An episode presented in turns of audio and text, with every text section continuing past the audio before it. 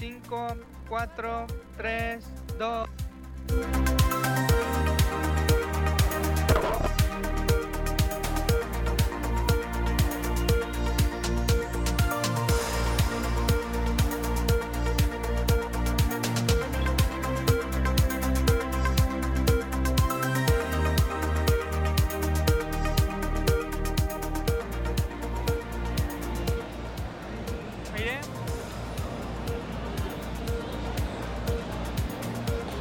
¿Qué tal? ¿Cómo están? Muy buenas tardes. Gracias por estar con nosotros en esta emisión de las noticias, las noticias de Peculiacán. Estamos transmitiendo en vivo desde el Centro de Innovación de Fundación Produce, donde es la sede de esta Expo Agro Sinaloa 2022, la cual inició este miércoles 16 y va a culminar hasta el próximo viernes. Quédese con nosotros, una hora y media de información relevante y muchas otras noticias que tendremos, no nada más de la Expo Agro, otros temas de seguridad relevantes para nuestra entidad y por supuesto para nuestra nación. Le decíamos, estamos en la Expo Agro Sinaloa 2022 y sí, hace algunas horas pues culminó este evento oficial, un evento que estuvo encabezado por el gobernador de Sinaloa, Rubén Rocha. También se contó Alberto con la asistencia del secretario de Agricultura a nivel federal, señor Villalobos.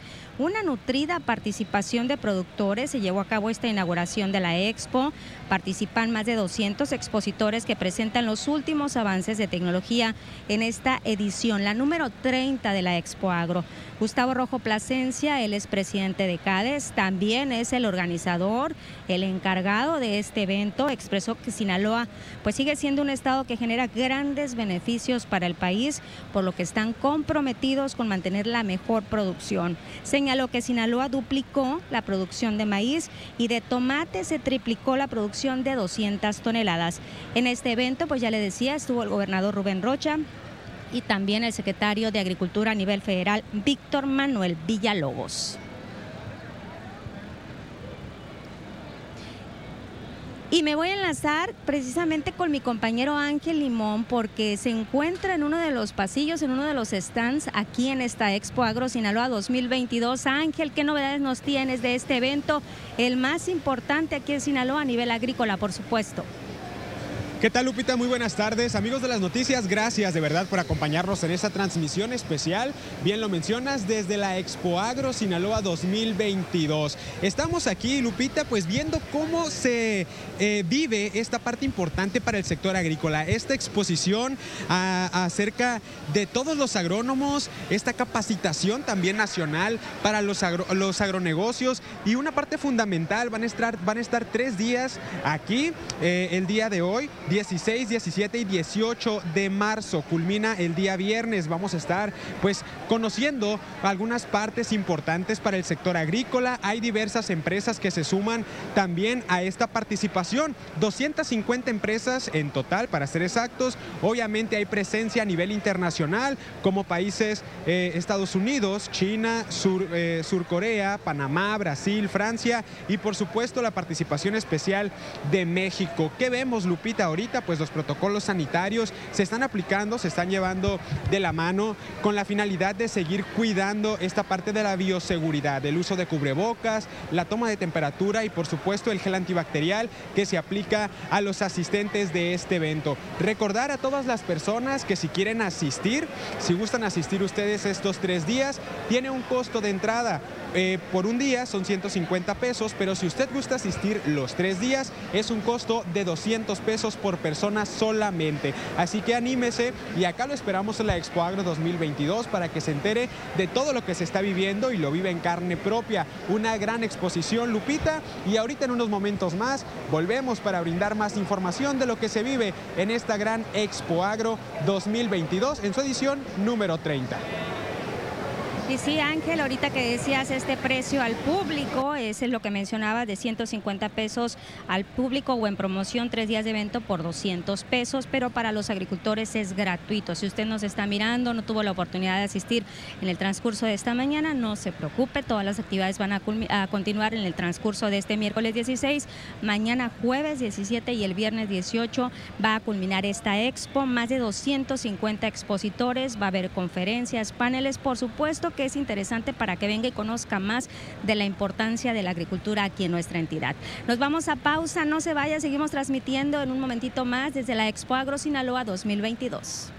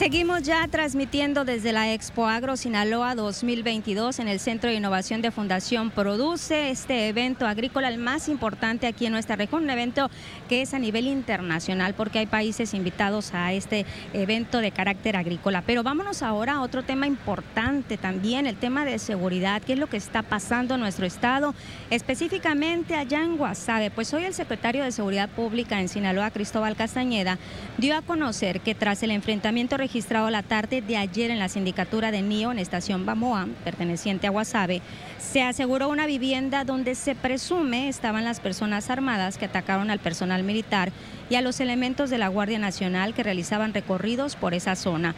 La vivienda quedó resguardada a la espera de que se libere la orden de cateo. En este enfrentamiento no se registraron personas heridas o fallecidas y tampoco hubo detenidos. Cuando elementos de la Secretaría de Defensa Nacional y Guardia Nacional se encontraban realizando patrullamientos, fueron agredidos, repelieron la agresión. Eh, una unidad presenta cuatro impactos de arma de fuego de la Guardia Nacional. Encontraron un domicilio donde presuntamente habían salido estos delincuentes y están en espera de hacer los trámites para eh, eh, regularizar la, orden de cateo. Esa es la información. Afortunadamente no hay elementos este, heridos. Fue una agresión este, para personal de la Guardia Nacional. Afortunadamente no pasó a mayores. No hubo detenidos. Castañeda Camarillo manifestó que muchos de los videos que circularon en internet, en las redes sociales, donde se observan camionetas artilladas con sujetos armados con fusiles BAR y armas de alto poder, no corresponden a este evento. Dijo que se ha revisado, no son videos actuales.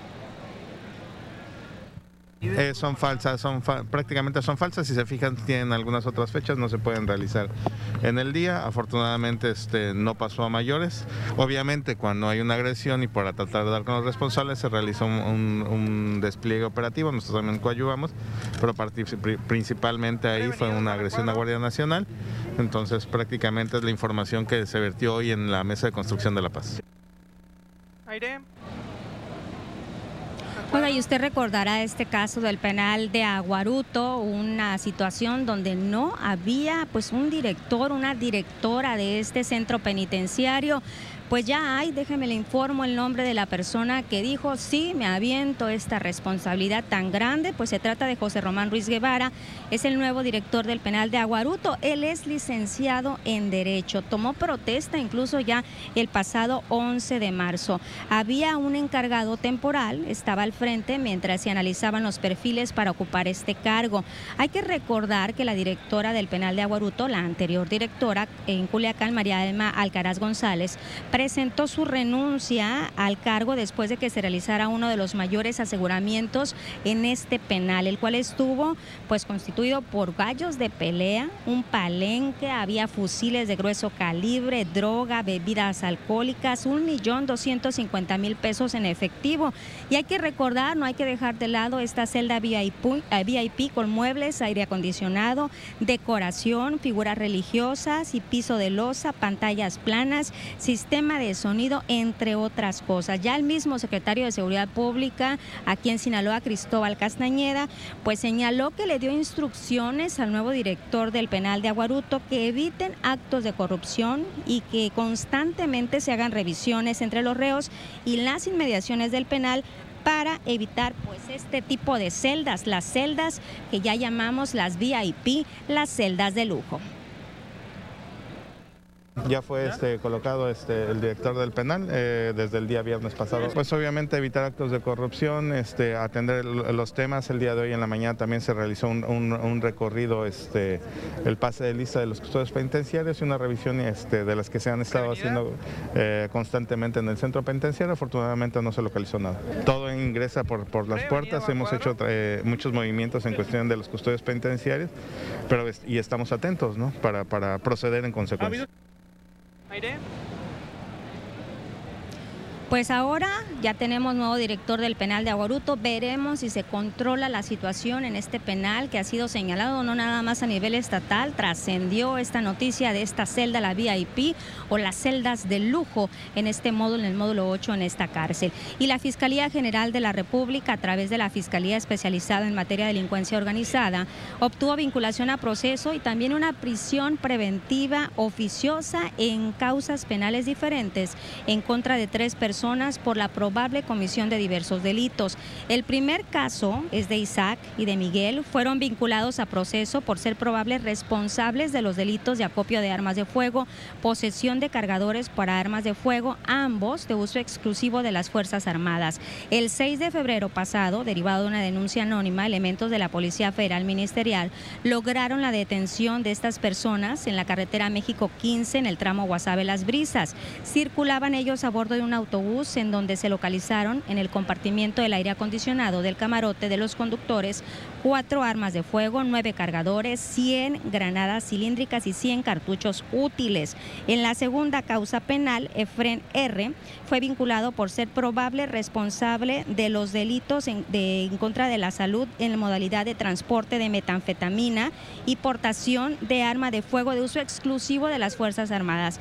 De acuerdo a una carpeta de investigación, Efren fue aprendido el 3 de febrero pasado por elementos de esta policía en Paraíso, Tabasco, en cumplimiento a una orden de aprehensión que había en su contra y que fuera emitida por un juez de control del Centro de Justicia Penal Federal en el estado de Puebla.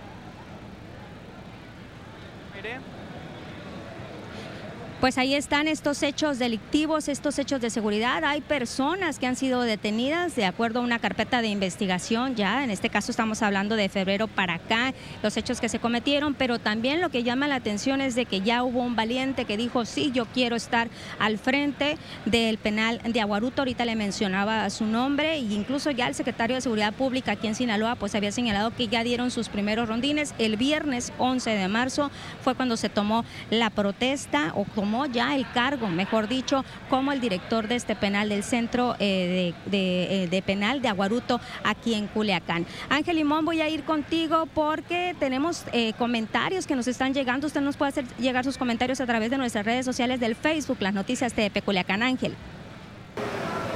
Por supuesto, Lupita, ya sabe usted que estamos bien atentos a través de nuestra red social del Facebook, las noticias TVP Culiacán, para que se sume a la transmisión y también comente acerca de los temas que estamos presentando en este programa. Le vamos a dar lectura a lo que usted nos comparte.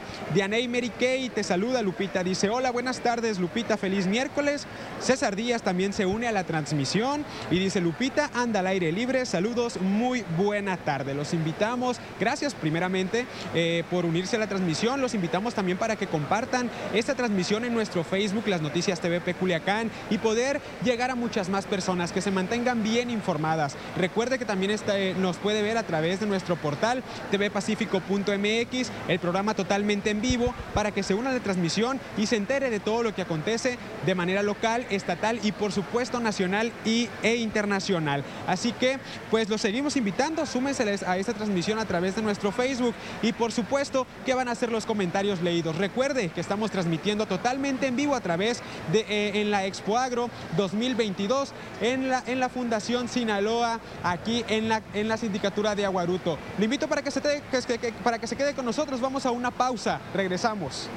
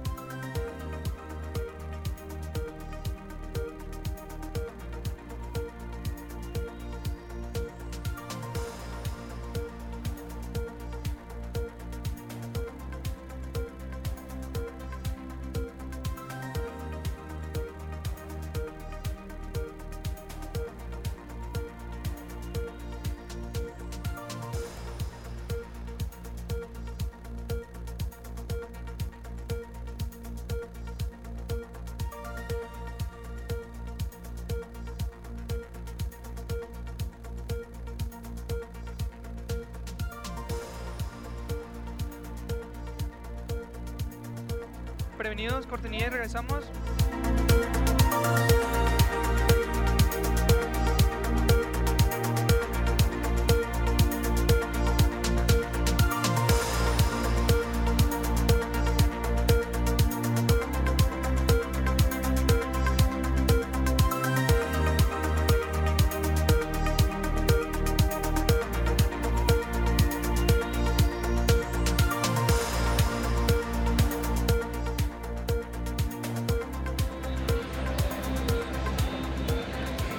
Seguimos transmitiendo esta emisión de las noticias de Peculiacán desde la Expo Agro Sinaloa 2022 en el Centro de Innovación de Fundación Produce Sinaloa. Oiga, en el tema, ayer hablábamos incluso en esta misma emisión de la detención del ex gobernador de Nuevo León, el Bronco. Pues este mismo tema llegó ya hasta la mañanera. El presidente de México, Andrés Manuel López Obrador, dio declaraciones de la detención del exmandatario estatal, pero sobre todo se refirió a estas fotos que seguramente pues usted miró en diferentes redes sociales, en diferentes páginas de internet y eso pues no le gustó mucho al presidente. Aseguró que tras la detención de Jaime Rodríguez Calderón, el Bronco, ex gobernador de Nuevo León, pues no se debe de utilizar la ley por venganzas políticas, no se deben de fabricar delitos, pero al mismo tiempo indicó no debe de haber impunidad. El mandatario federal criticó de que se hayan difundido estas fotografías del exgobernador dentro del penal de Apodaca, ya que afectan, dice,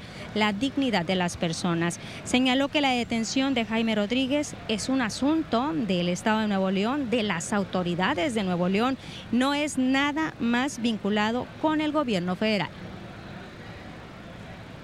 Lo que no me gustó,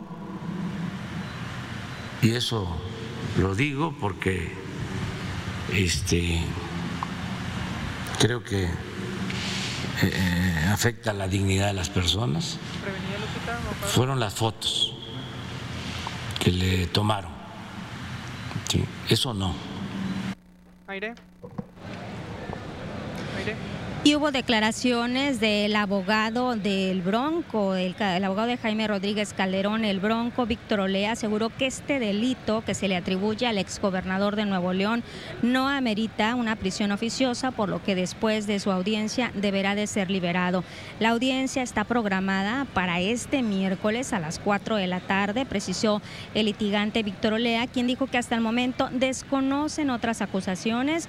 En este momento están en revisión de la carpeta de investigación solamente se le está imputando delitos electorales, en concreto en relación con el artículo 15 de la Ley General de Delitos Electorales. Comentó que se están vulnerando los principios fundamentales del acusado porque debieron llamarlo a una audiencia, no ser detenido y someterlo al escarnio público. Cabe recordar que esta detención del exgobernador de Nuevo León, Jaime Rodríguez, pues se debe a un presunto desvío de recursos para la recolección de firmas, caso que ha sido bautizado como el Bronco Firmas. Prevenida, aire. Y también en esta conferencia en la mañanera el presidente de México, Andrés Manuel López Obrador, lamentó el asesinato de otro periodista, sí, otro periodista más que ha sido asesinado en lo que va de este año. Este caso es el director del medio Monitor Michoacán, Armando Linares. Señaló que de tres periodistas de ese portal, dos sí tenían protección pero Linares no la había aceptado. Dijo que eso significa nada, pero se tiene que conocer toda la verdad y ser muy puntuales porque hay mucha sopilotada. Así lo dijo el presidente, que están molestos. López Obrador señaló que su gobierno ya lleva a cabo una investigación sobre este crimen y mañana se va a dar un informe del subsecretario de Gobernación Alejandro Encinas, el subsecretario de Seguridad Ricardo Mejía Verdeja, Armando Linares, pues ya es el octavo periodista asesinado en lo que va de este año lo que dijo el presidente, reitera que no son crímenes de Estado porque nunca jamás su gobierno mandará matar a alguien. No hay en ninguno de estos asesinatos elementos para eh, señalar como responsables a funcionarios públicos, servidores públicos. Esto es muy importante, porque si no los del Parlamento Europeo, que defienden intereses este, de empresas corruptas, utilizan estos lamentables casos. Aire. Aire. Y luego de que el martes pasado, el día de ayer, el gobierno mexicano deportara a Estados Unidos al presunto líder del cártel de noroeste, Juan Gerardo Treviño, alias El Huevo, tras su arresto el lunes pasado en Nuevo Laredo, Tamaulipas, en la frontera de con Texas, pues el gobierno federal dio a conocer detalles de este operativo realizado en ese estado del norte del país. Treviño estaba catalogado como un objetivo clave para Washington, era un ciudadano estadounidense sin nacionalidad mexicana, su detención derivó de una operación de inteligencia, expuso Rosa Isela Rodríguez, titular de la Secretaría de Seguridad y Protección Ciudadana. Las autoridades anunciaron que sobre el huevo pesan tres órdenes judiciales, una en Tamaulipas por extorsión, asociación delictuosa, otra más en Coahuila por homicidio doloso, secuestro y terrorismo, y una orden, orden de detención con fines de extradición a Estados Unidos por asociación delictiva para distribuir cocaína y lavado de dinero. Ricardo Mejía, el subsecretario de la Secretaría de Seguridad Pública y Protección Ciudadana, dijo que la deportación ocurrió porque el sujeto violó la ley migratoria al estar en México de forma irregular, pero en Texas afronta órdenes de arresto por cargos como conspiración, posesión de armas de fuego y distribución de cocaína y marihuana. Tras su detención en Nuevo Laredo, las autoridades lo trasladaron inmediatamente en helicóptero a la Ciudad de México, después a Tijuana, donde se deportó ya a Estados Unidos, cuyas autoridades de la policía lo arrestaron en ese momento. El operativo que permitió la detención de este objetivo prioritario, generador de violencia, se realizó con pleno apego a la ley y al respeto a los derechos humanos. Se trata de un golpe certero a una de las organizaciones criminales más importantes de la zona noreste del país, con influencia en por lo menos cinco entidades federativas y con operaciones en Estados Unidos. Este, tenemos uh, heridos y, fallecidos en, lo que se desarrolló, eh, a pesar de que fueron, como se mencionó aquí en el video, 22 agresiones a instalaciones militares, 16 agresiones a instalaciones civiles, 13 bloqueos carreteros. a pesar de esa actividad este, eh, de agresión, no tenemos eh, este, heridos, no tenemos fallecidos. Y siguen los asesinatos aquí en el estado. Esta ocasión se trata de un hombre de aproximadamente 30 años de edad, identificado como Mario Zazueta Mesa. Fue encontrado el asesinado de varios balazos a bordo de un asiento del copiloto de un tráiler. Esto fue sobre el carril de norte a sur en la carretera internacional México 15, la salida sur de Culiacán. A simple vista se le aprecia un impacto de bala en distintas partes del cuerpo, principalmente en el tórax y el rostro. Fueron para médicos de Cruz Roja los que confirmaron que la víctima pues ya no presentaban signos vitales al momento que ellos arribaron al lugar. Se desconoce si venía otra persona acompañando a la hora Oxiso, ya que no se localizó ahí en este sitio. Y el más información, Jenny del Rincón, Ricardo Jenny del Rincón, titular del Secretariado Ejecutivo del Sistema Estatal de Seguridad Pública en Sinaloa, destacó que en los primeros meses de este año, pues da una muestra de lo que puede ser una reducción en la incidencia delictiva. Según el análisis que hacen de los primeros meses del año, se tuvo una disminución de delitos de alto impacto de hasta el 36%. Estamos hablando en el caso de homicidios dolosos, el 50% en feminicidios. Habla de que se redujo entonces el 50% los casos de feminicidio.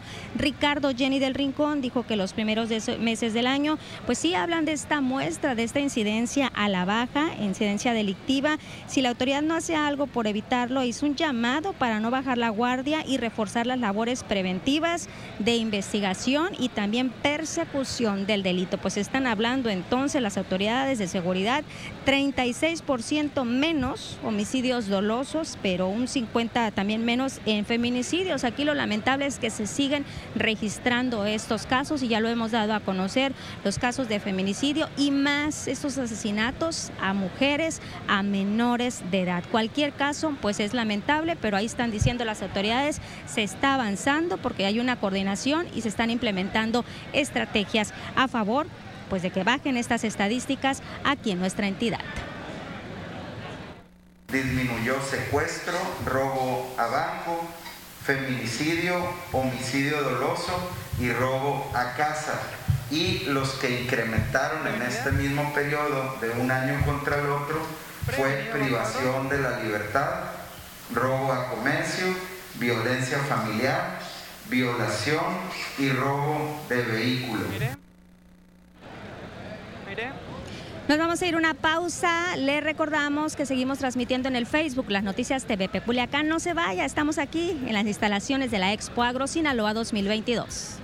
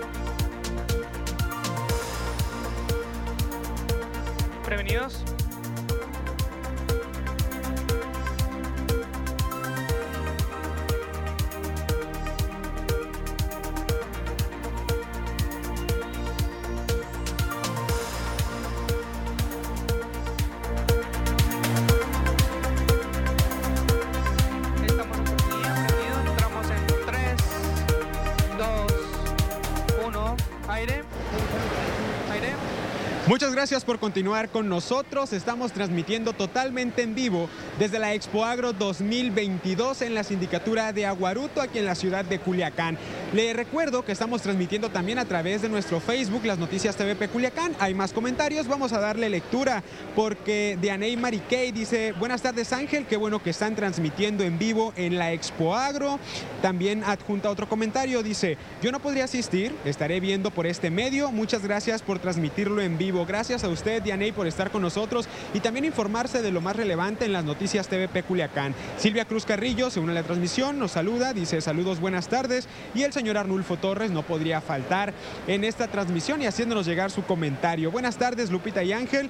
Pues sí, la verdad, eh, yo no tenía otra opción laboral o es de retos porque ese puesto de director del penal es de muy alto riesgo. Saludos. Así es, señor Arnulfo, ya nos compartía Lupita que hay nuevo director en el penal de Aguaruto. Así que pues vamos a ver cómo le va en este nuevo puesto que desempeña.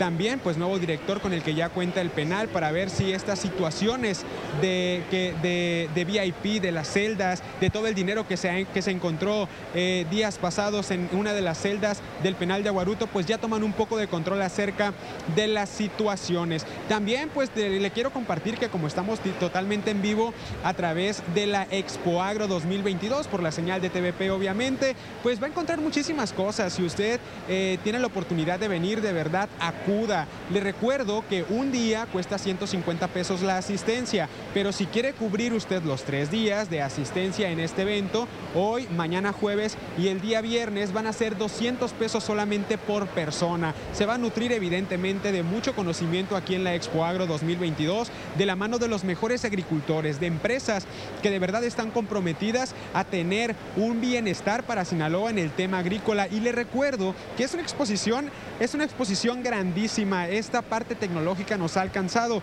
por ejemplo, 200 mil eh, metros cuadrados de exposición aquí. Es lo que se vive en la Expo Agro 2022. Lupita, regresamos contigo, tienes más información. Y sí, Ángel, más información precisamente de la Expo Agro Sinaloa 2022. Ya nos dabas tú algunos adelantos, incluso pues mencionábamos de esta inauguración, pero aquí tenemos los detalles, todos los detalles de lo que sucedió en este evento tan esperado, porque hay que recordar que pues no se había hecho la Expo Agro en los últimos años a causa de esta pandemia. Por eso los agricultores hoy están con todos. Ya decíamos de estas medidas de prevención, estas medidas sanitarias que se implementan en la Expo Agro, pero bueno, ¿qué sucedió en el evento inaugural? Pues Gustavo Rojo Plasencia, presidente de CADES, dijo que Sinaloa sigue siendo un estado que genera grandes beneficios al país, en el tema agrícola, por supuesto, y hay un compromiso por mantener la mejor producción. Hace unos momentos yo le hablaba de números, los rendimientos en el caso de maíz, que Sinaloa duplicó la producción de maíz en rendimientos actuales de 12 toneladas, que permiten cosechar en promedio 6 millones de toneladas de maíz blanco y de tomate se triplicó el rendimiento, logrando 200 toneladas por hectáreas y lo más importante también con calidad de exportación. La apertura comercial iniciada con el Telecan significó para nosotros tener que cambiar para ser más productivos y competitivos, lo que nos ha permitido ganar presencia en los mercados globales, mejorar los índices de seguridad alimentaria y generar una importante cantidad de divisas para el país. Este crecimiento se explica sin duda por la innovación, el cambio y la adaptación tecnológica por la visión de los productores y un sistema de políticas públicas que impulsó la modernización acelerada del campo. Este crecimiento se explica sin duda por la innovación y el cambio y la adaptación tecnológica. Y está aquí en Sinaloa, estuvo en la inauguración de esta Expo Agro Sinaloa el secretario de Agricultura y Desarrollo Rural del gobierno federal, Víctor Manuel Villalobos, y él señaló que pese a la situación complicada que se presentó en el país por la pandemia, los productores de México presentaron un crecimiento. Estamos convencidos del potencial que tiene nuestro sector, como lo demostró durante la penosa pandemia que ha rodeado al mundo y a nuestro país, siendo el único que ha mantenido un crecimiento positivo de casi el 3% el año pasado, como bien lo señalaba Juan Cortina. Más aún, en este tiempo ha sido evidente la capacidad del sector agroalimentario para mantener al país como una potencia agroexportadora global. Y en su participación, el gobernador de Sinaloa, Rubén Rocha, puntualizó las acciones que ha realizado su administración para mejorar las condiciones del campo sinaloense. Además, reconoció la respuesta del presidente López Obrador para el desarrollo de la planta de fertilizantes allá en Ahome. Estamos en competencia desigual con los productores de Estados Unidos que pudieran trabajar los jóvenes niños de 16 a 18, 16 y 17 que estaba prohibido por la ley. Hablé con mis amigos del Senado, mis compañeros, a Ricardo Monreal le hablé y hablé con quien tuvo que ver. Ya estaba dictaminado una corrección a la ley, sacar simplemente el trabajo agrícola como trabajo eh, de riesgo, de peligro. Y le recuerdo que esta Expo Agro Sinaloa 2022 se lleva a cabo este día, 16, 17 y 18 de marzo, en el Centro de Innovación de Fundación Produce, aquí en Aguaruto. Hay una serie de conferencias impartidas por productores nacionales e internacionales y le, también le comentaba hace un momento de que pues se había suspendido la Expo Agro por motivo de las pandemias, de esta pandemia del COVID, debido a las necesidades que presenta el sector en el área de innovación tecnológica y de compartir experiencia con productores de otros países, pues se considera indispensable, muy, muy, muy importante desarrollar este tipo de eventos en todo el estado. Y es bueno que venga un representante del gobierno federal a eventos de esta talla, de talla internacional. En el tema agrícola, pues sí, le decía el secretario de Agricultura Federal, Víctor Villalobos, aquí en esta visita a Culiacán, estuvo en la inauguración, señaló que hay muy buenas expectativas para los productores sinaloenses, comenta que los precios de comercialización del maíz están muy bien y espera que así se mantengan. Vamos, vamos, vamos muy bien. Ya estuvimos aquí recientemente con el gobernador, ya anunciamos el apoyo y los productores están muy contentos y sobre todo, pues muy esperanzados porque va a haber muy buenos precios. Y también tocó este tema el funcionario federal de la situación que está generándose en materia agrícola por el conflicto entre Rusia y Ucrania, ambos países con una producción importante de granos que pudieran generar cambios bruscos en el mercado y un impacto significativo en las exportaciones de trigo, así como las de maíz. El impacto también sería en encarecimiento de los alimentos, van a estar más caros los alimentos. Cabe señalar que Ucrania produce cerca de 42 millones de toneladas de maíz y de esas exporta 30 3.5 millones, por lo que sería un gran faltante en la oferta mundial estamos preocupados porque efectivamente, bueno, pues nadie desea este tipo de conflagraciones, pero por otro lado, pues son dos países que aportan mucho, sobre todo en granos, eh, particularmente en el caso de trigo, girasol, eh, maíz y en forma muy importante este, la producción de fertilizante. Rusia es un proveedor de fertilizante mundial muy importante. Eh, ¿Pudieran dispararse los precios de los alimentos a raíz de este conflicto? Pues vamos a ver, pero este, ya hoy día ya los precios han ido subiendo, también como saben los energéticos cuando ocurren este tipo de problemas, este, de estas conflagraciones, siempre las consecuencias este, primeras son en la parte económica, en el tema relacionado con energéticos y desafortunadamente también la provisión de alimentos. También podría haber mucha afectación en este tema de los fertilizantes procedentes, procedentes de Ucrania. Definitivamente pensamos que no nos puede llegar una cierta afectación de estos lugares, pues tan lejanos a nuestro estado, tan lejanos a nuestro país y de una u otra manera, pues estamos ligados. Esta conectividad que se tiene en esta comercialización o no, este tema del aspecto agrícola que sí viene a afectar bastante a los productores aquí en nuestro país. Ángel Imol, me voy a ir contigo, vamos contigo, tenemos más noticias.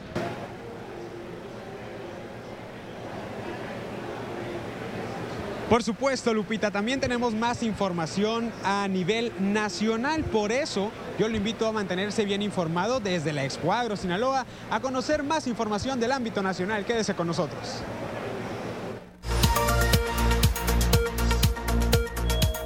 La Secretaría de Relaciones Exteriores informó que la audiencia inicial para conocer los alegatos orales del gobierno de México y de las armerías estadounidenses demandadas será el próximo 12 de abril y se llevará al cabo de manera virtual por medio de un comunicado. La dependencia anunció que el juez federal Dennis Saylor, juez en jefe de la Corte Federal en Boston, Massachusetts, fue quien fijó la fecha. El Senado avala en comisiones que difusión de revocación no sea considerada propaganda. Las comisiones de Gobernación y Estudios Legislativos, segunda del Senado, aprobaron por 18 votos a favor y 10 en contra la minuta con decreto que precisa y establece que la difusión de la consulta popular sobre la revocación de mandato del próximo 11 de abril no sea una propaganda, por lo que su divulgación por parte de cualquier funcionario público no será considerada ilegal aún en veda.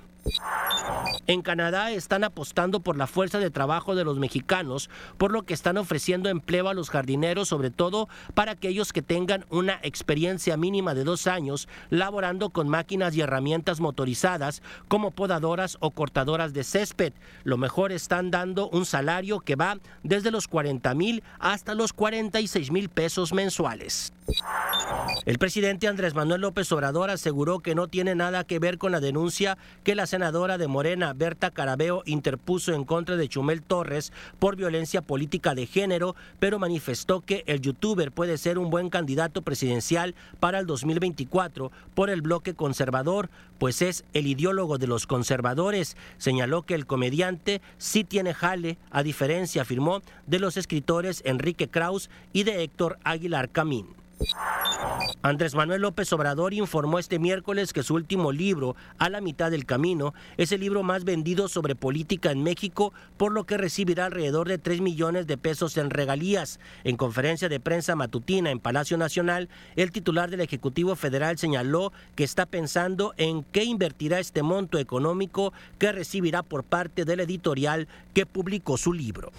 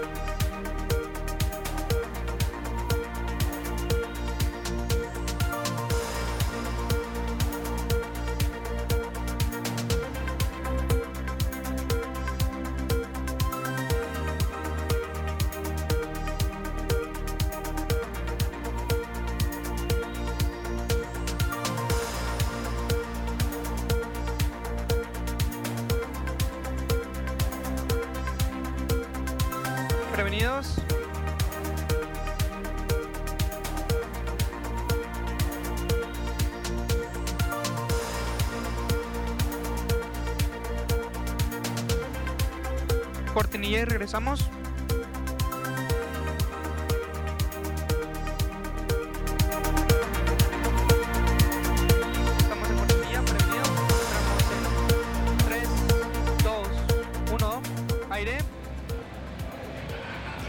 agradecemos que siga con nosotros desde la Expo Agro Sinaloa 2022, desde el Centro de Innovación de Fundación Produce Sinaloa. Gracias por seguir con nosotros y hoy en la conferencia, en la mañanera, el presidente de México, Andrés Manuel López Obrador, tocó el tema del cubrebocas. Hay que recordar que ya en Nuevo León, pues ya las autoridades estatales determinaron que no es obligatorio el uso del cubrebocas como una de las medidas para evitar contagios del COVID.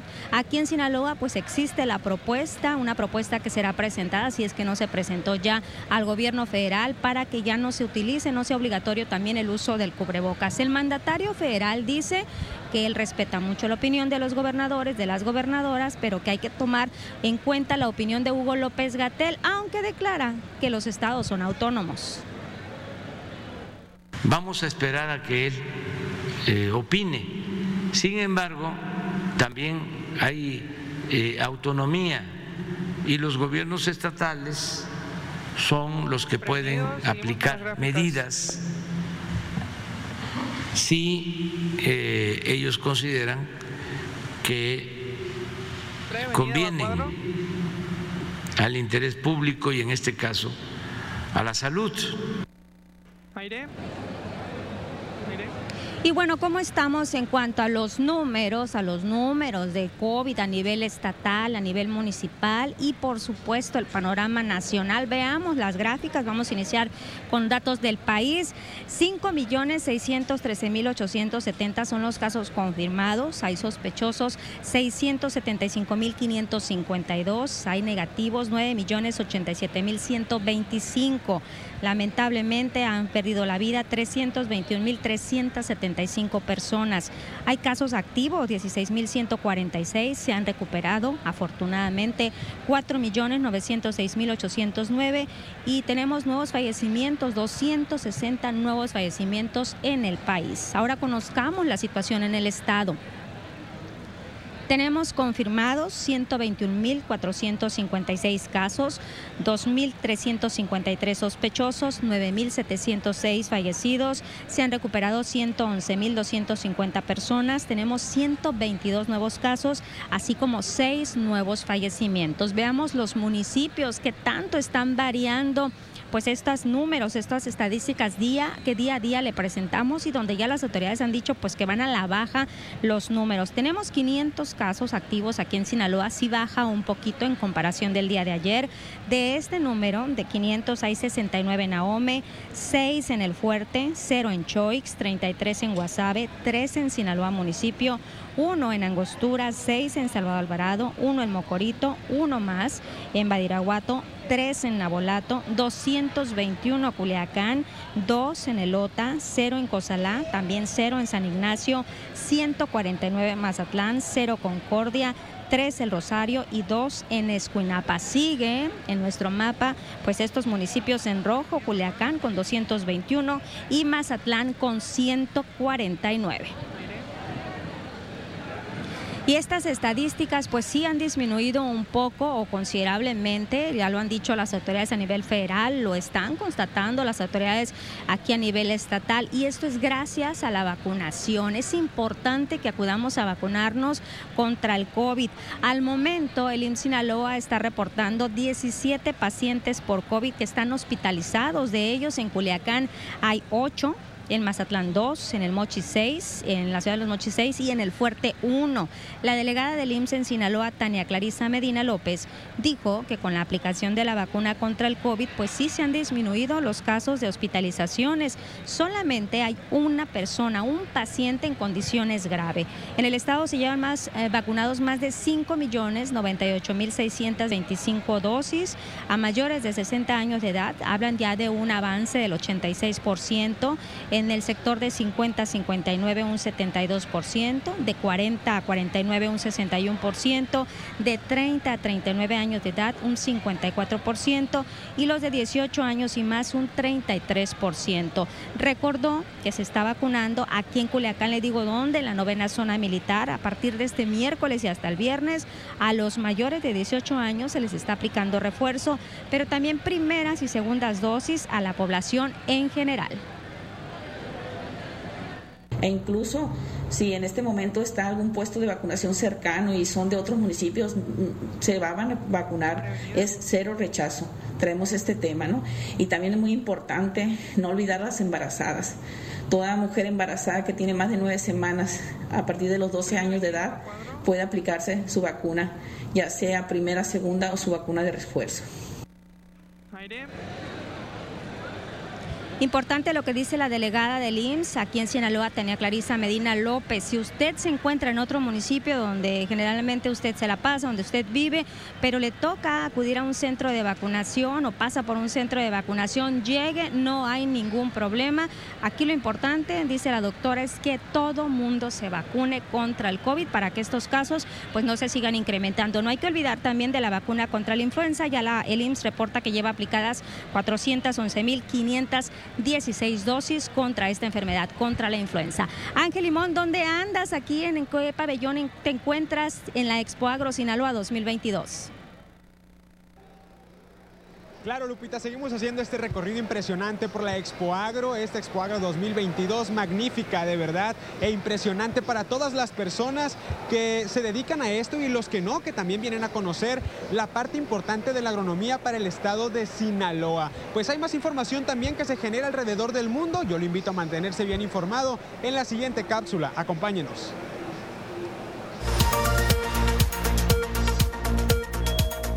El Ministerio de Salud de Israel anunció que detectó dos casos de contagio por una variante no identificada del coronavirus sin gravedad aparente y que combina con las subvariantes BA 1 y BA2. Esta variante no es aún conocida en el mundo y los dos casos fueron descubiertos gracias a test de PCR efectuados en el aeropuerto Ben Gurion a la entrada de Israel, indica un comunicado del ministerio.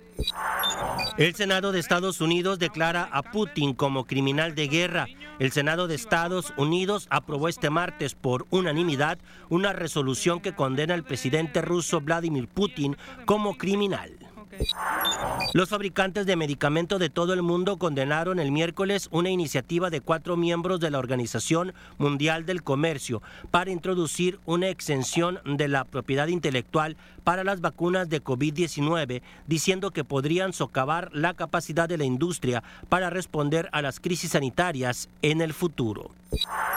Las fuerzas rusas se apostaron alrededor de Kiev y bombardearon áreas civiles de otras ciudades ucranianas, incluyendo un hospital de Mykolaiv, y estrecharon un cerco de Maripul, una ciudad portuaria del suroeste asediada desde hace dos semanas. Los bombardeos rusos destrozaron el aeropuerto de Baksilkiv, a 40 kilómetros al sur de Kiev, donde un depósito de gasolina se incendió, según el alcalde de esa ciudad. Los avances en las curas de enfermedades que afectan al ser humano continúan. Muestra de lo anterior es el anuncio que realizó la farmacéutica moderna, donde informó que administró la primera dosis de una vacuna experimental contra el virus de la inmunodeficiencia humana, mejor conocido como el VIH-Sida.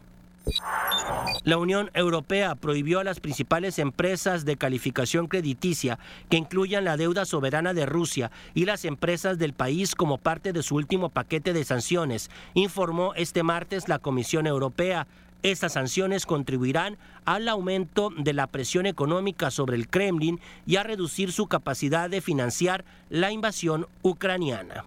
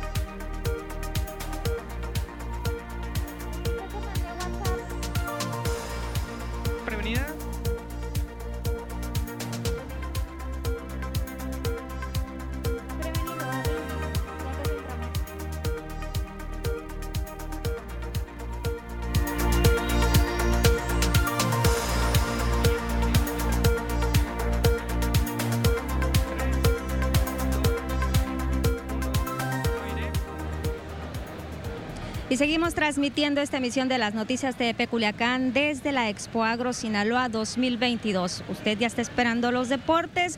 Vamos a ir contigo hasta el estudio de TVP, Avisaída Ispuro. ¿Qué novedades nos tienes? Información deportiva. Adelante, Avi.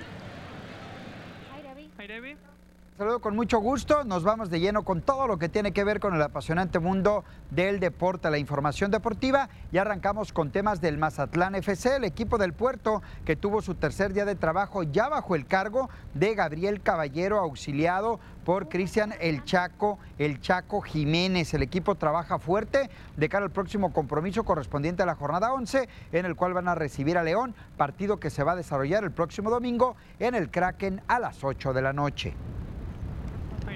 Vámonos, compartió pendiente de la jornada 5 del fútbol mexicano. Monterrey recibió la visita del conjunto de Bravos eh, de Juárez, marcador que termina 3 por 0 a favor de Rayados del Monterrey. Rodolfo Pizarro marcó el primero al 47, Joel Campbell hizo el segundo al 63 y José Alvarado puso el 3 por 0 al minuto 90. Resultado que deja Monterrey ya en el sexto lugar con 15 unidades. Juárez es lugar 16, apenas con 8 puntos. Habló Joel Campbell, autor del segundo tanto de Monterrey. Eran tres puntos muy importantes porque, bueno, era una fecha que teníamos atrasada y podemos sumar de a tres. Bueno, me siento bien, tranquilo. Eh, al final es un trabajo de, equipo y yo trato de cumplir con, con, mi parte. Hay que seguir trabajando humildemente como hemos venido haciéndolo y, y, esperar que los resultados se sigan dando. Sí, bueno, al final el fútbol también es de resultados y, y los resultados positivos, pues eh, hacen que la gente esté contenta, esté feliz y bueno, hay que seguir trabajando así para que la afición esté del lado de nosotros y siga apoyando.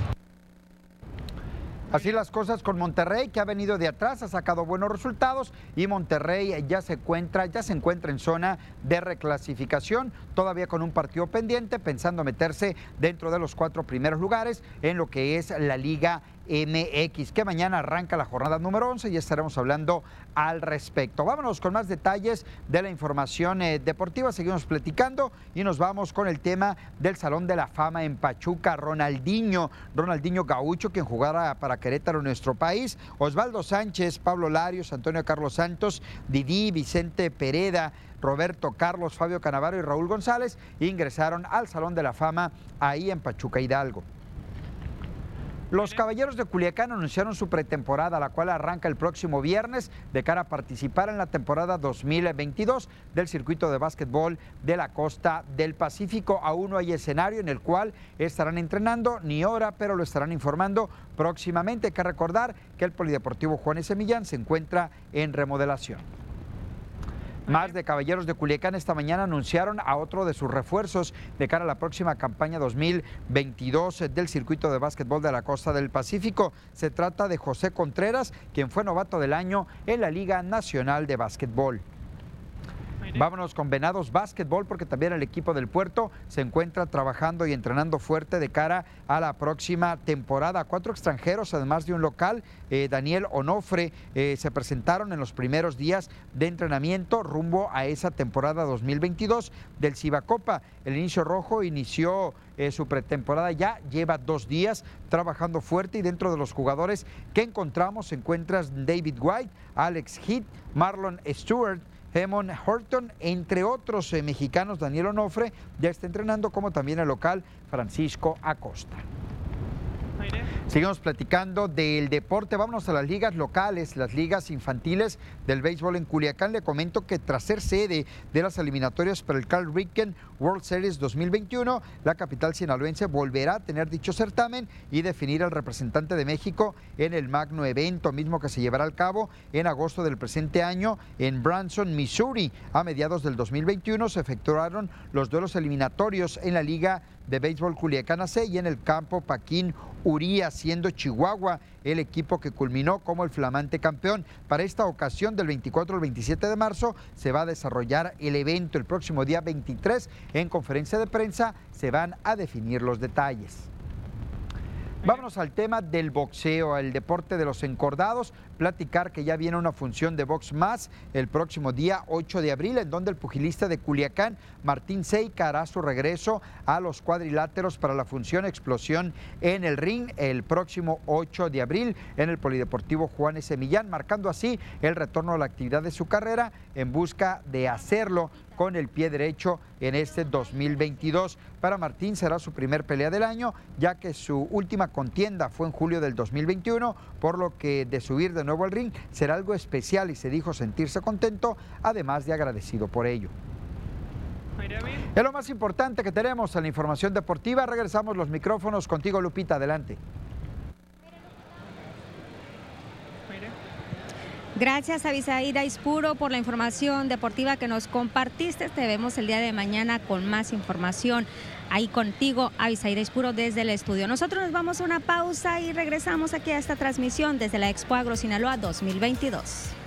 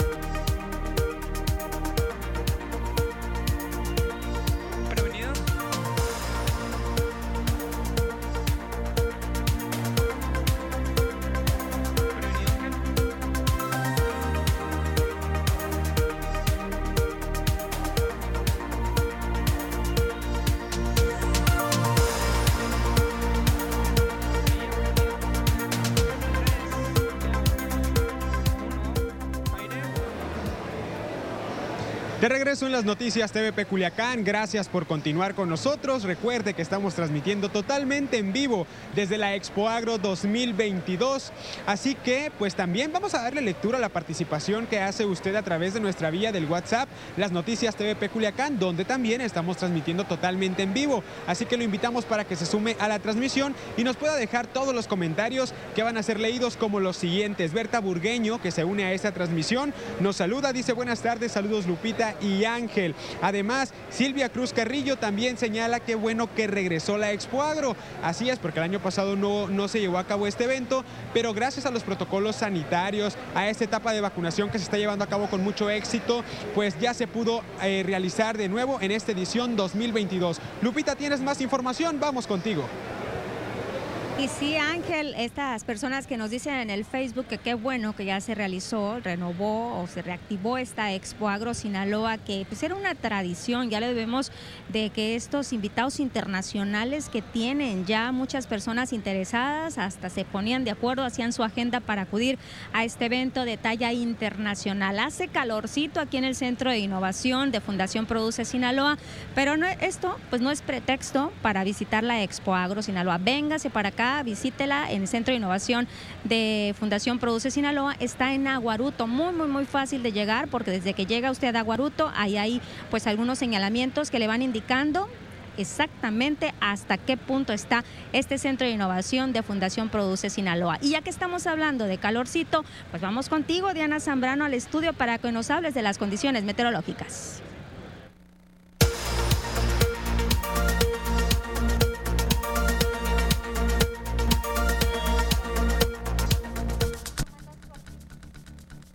Hola, ¿qué tal y buenas tardes? Gracias por seguir acompañándonos en esta excelente tarde. Nosotros estamos listos con el reporte meteorológico, primeramente para conocer las temperaturas actuales en algunos puntos importantes del país. Y comenzamos, como siempre, la frontera en Tijuana. El día de hoy tenemos una máxima que llega hasta los 21 grados. La Paz se mantiene caluroso con 32. En Guadalajara se registran 27 grados y en Acapulco la temperatura que llega hasta los 28 grados. Ya en Ciudad de México se mantiene agradable con 25 grados y condición de cielo mayormente despejada. Pasamos a conocer las temperaturas actuales aquí en nuestro estado. En Sinaloa podemos ver condición de cielo totalmente despejada en la mayor parte del estado. ¿Y qué tenemos para el resto de la semana? Comenzando en el puerto de Mazatlán. Aquí tenemos una semana muy despejada con máximas que van a variar entre los 24 y los 25 grados en Mazatlán. En el sector de Culiacán, en esta tarde se mantiene caluroso con 32 grados centígrados y se mantiene la misma máxima para jueves y viernes. Ya las mínimas que se prevén entre los 8 y los 11 grados centígrados en Culiacán. En el sector de Guamuchil actualmente se registran 31 grados. Tenemos condición de cielo despejada para los próximos días. Solamente el día domingo se prevé condición de cielo mayormente nublada. Máximas que van a variar entre los 29 y los 32 grados en el sector de Guamuchil. Ya para Guasave, hoy se mantiene caluroso con 31 grados centígrados. Aquí también tenemos una semana despejada y domingo la condición de cielo cambia al mantenerse parcialmente nublada. Máximas calurosas también que van a variar entre los 30 y los 32 grados centígrados en Guasave. Para finalizar, en el sector de los mochis, actualmente también se mantiene muy soleado y despejado, al igual que jueves, viernes y sábado. Máximas que van a llegar hasta los 32 grados y mínimas que se prevén entre los 6 y los 8 grados en los mochis. Respecto a la fase lunar, nos mantenemos aún en cuarto creciente. La salida de la luna a las 17 horas con 4 minutos. La puesta de la luna se registra a las 6 de la mañana con 7 minutos. La salida del sol a las 6 de la mañana con 18 minutos. Y para finalizar, la puesta del sol a las 18 horas con 19 minutos. Hasta aquí el reporte meteorológico. Espero que tengan una excelente tarde.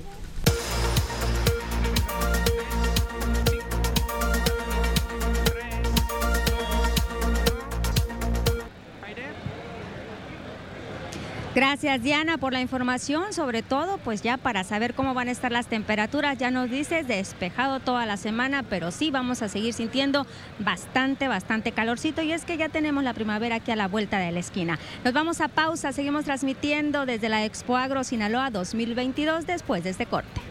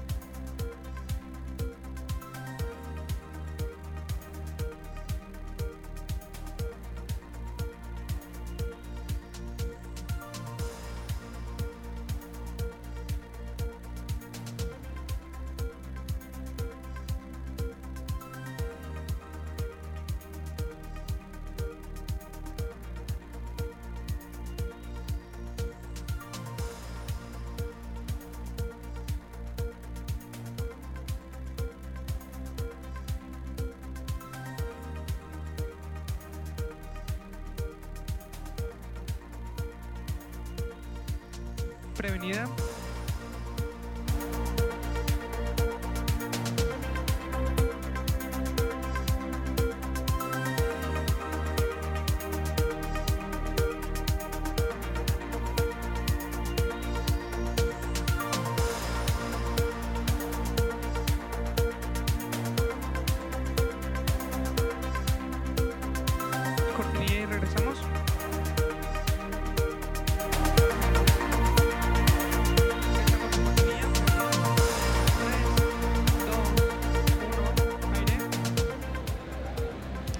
Tema de la Universidad Autónoma de Sinaloa, referente a esta situación con el SAT, el día de hoy el rector, el doctor Jesús Madueña, ofreció una conferencia de prensa y aclara, no hay riesgo de embargo a la UAS tras esta supuesta deuda que se asegura que se mantiene por parte de la institución al SAT. El rector de la UAS, Jesús Madueña, señaló que en su momento la universidad enteró al gobierno del estado, entregó este impuesto y fue quien no lo entregó al sistema. Madueña Molina dijo que este problema fue de los primeros que comunicó al gobernador de Sinaloa, Rubén Rocha, y juntos, agregó, han buscado una solución. Y ese ISR siempre en los últimos siete años ha regresado al gobierno del Estado y el gobierno del Estado no lo ha enterado a la universidad. Y esa es la inconformidad que tenemos. Por eso nosotros le demandamos al SAT la nulidad. ¿Por qué? Porque no estaban cumpliendo con nosotros. El SAT lo manda al gobierno del Estado, el gobierno del Estado no lo entera a la universidad. Yo esto lo platiqué con el señor gobernador en la primera visita que hice a México. Y es que el rector Jesús Madueña señala que confía en el respaldo, y pero también en la gestión del gobernador de Sinaloa, Rubén Rocha. Coincidió en que este tipo de prácticas pues ya no deben de existir. Yo confío mucho en la palabra del señor gobernador y estamos en espera, porque yo así lo hice saber en una segunda reunión que tuve con el SAT, en donde eh, ya siendo gobernador el, el doctor Rubén Rocha, yo les pedí que me hicieran una propuesta de solución para verla con el gobernador y ver de qué manera solucionábamos ya de fondo, pero en tanto no podemos retirar la demanda que tenemos contra el SAT porque quedaríamos indefensos. Friday. Y ante estos señalamientos del rector de la UAS, Jesús Madueña Molina, acusando que el gobierno del Estado de pasadas administraciones, pues es el responsable de la deuda que se mantiene o que mantiene la universidad con el Servicio de Administración Tributaria, Rubén Rocha Moya asegura que él va a apoyar a la UAS para resolver el problema. Ya lo había dicho hace algunos días, el lunes pasado, incluso en la conferencia La Semanera, lo está reiterando. El mandatario estatal señaló que ya están atendiendo el problema de la universidad, buscando un acercamiento con los representantes del SAT, dijo que como gobierno pues no le va a sacar la vuelta al problema que no generaron ni el rector, ni el actual rector Jesús Madueña y tampoco él como mandatario estatal. Ocurrió en alguna omisión el gobierno en aquel entonces que no les quita responsabilidad a ninguno de los dos, la gente de la universidad y la gente del gobierno.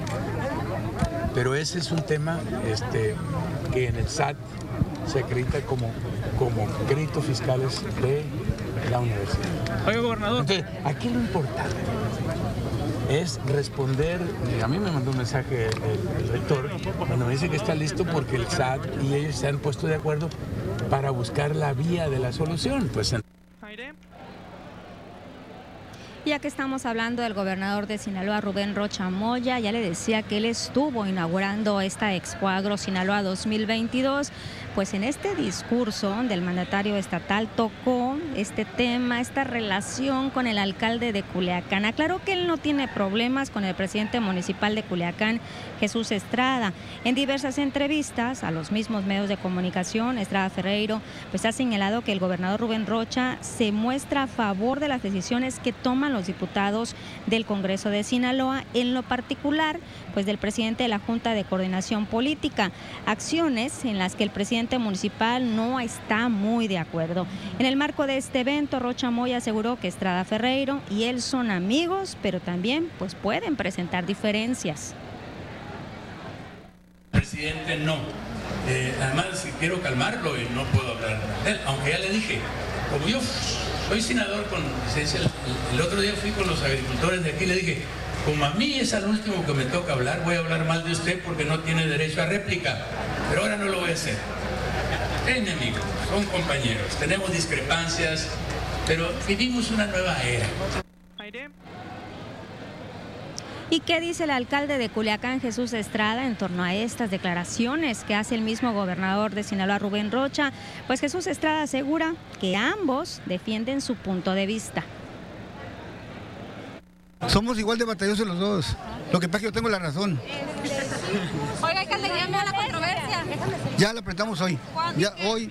Ya la la corte hoy. Aquí tengo la constancia en el celular, me acaban de enviar. Dice uno que no hay molestia con el gobernador por las Para nada. que han estado presentando ante los diputados. Pues está manipulado por, por Feliciano. Y Feliciano, Feliciano Somos igual de batallosos los dos, dice el alcalde de Culiacán, Jesús Estrada, refiriéndose al gobernador de Sinaloa, Rubén Rocha. Y es que de repente como que las aguas se calman y vuelven otra vez a ponerse un poquito tensas, y sobre todo por declaraciones que se hacen. Y va y contesta uno y va a contestar otro. Así parece que va a ser esta administración, esta administración del alcalde de Culiacán, Jesús Estrada, y en relación con el gobernador de Sinaloa, Rubén Rocha. Lo bueno, que ya se conocen, ya se conocen muy bien y pueden trabajar con estas diferencias. Nos vamos a pausa, no se vaya, seguimos transmitiendo desde la Expo Agro Sinaloa 2022.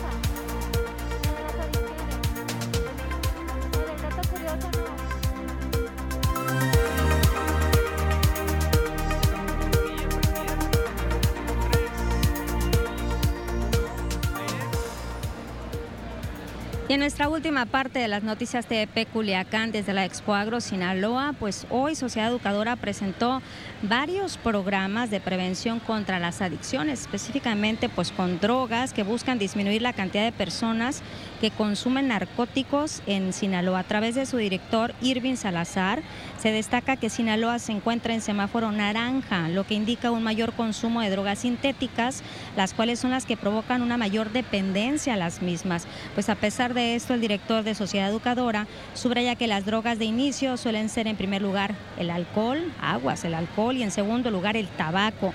Hizo énfasis en que el principal objetivo de la institución es la prevención, por lo que mayormente pues se van a enfocar en otorgar la mayor cantidad de información posible para que primordialmente los jóvenes no caigan en adicciones, ya que el primer contacto con las drogas se suele, se, suele dar entre los 18 y 29 años de edad aquí en la entidad.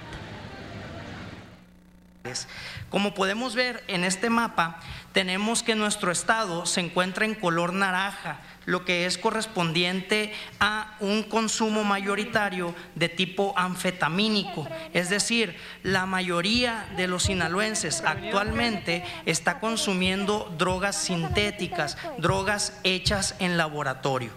¿Pasa cuadro? Aire. Aire.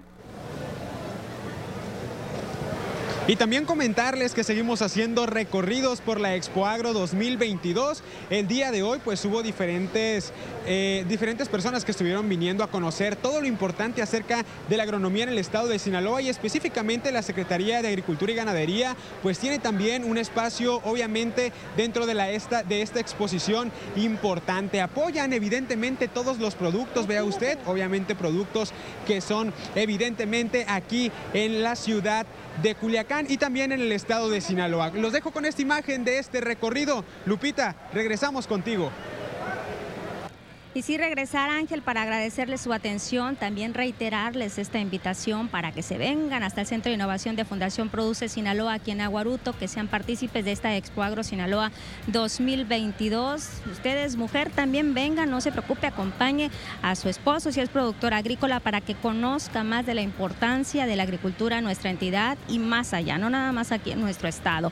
Gracias por habernos acompañado. Tenemos una cita el día de mañana. Mañana jueves estaremos transmitiendo también también aquí a la 1.30 desde la Expo Agro Sinaloa y el próximo viernes. Los esperamos. Bonita tarde.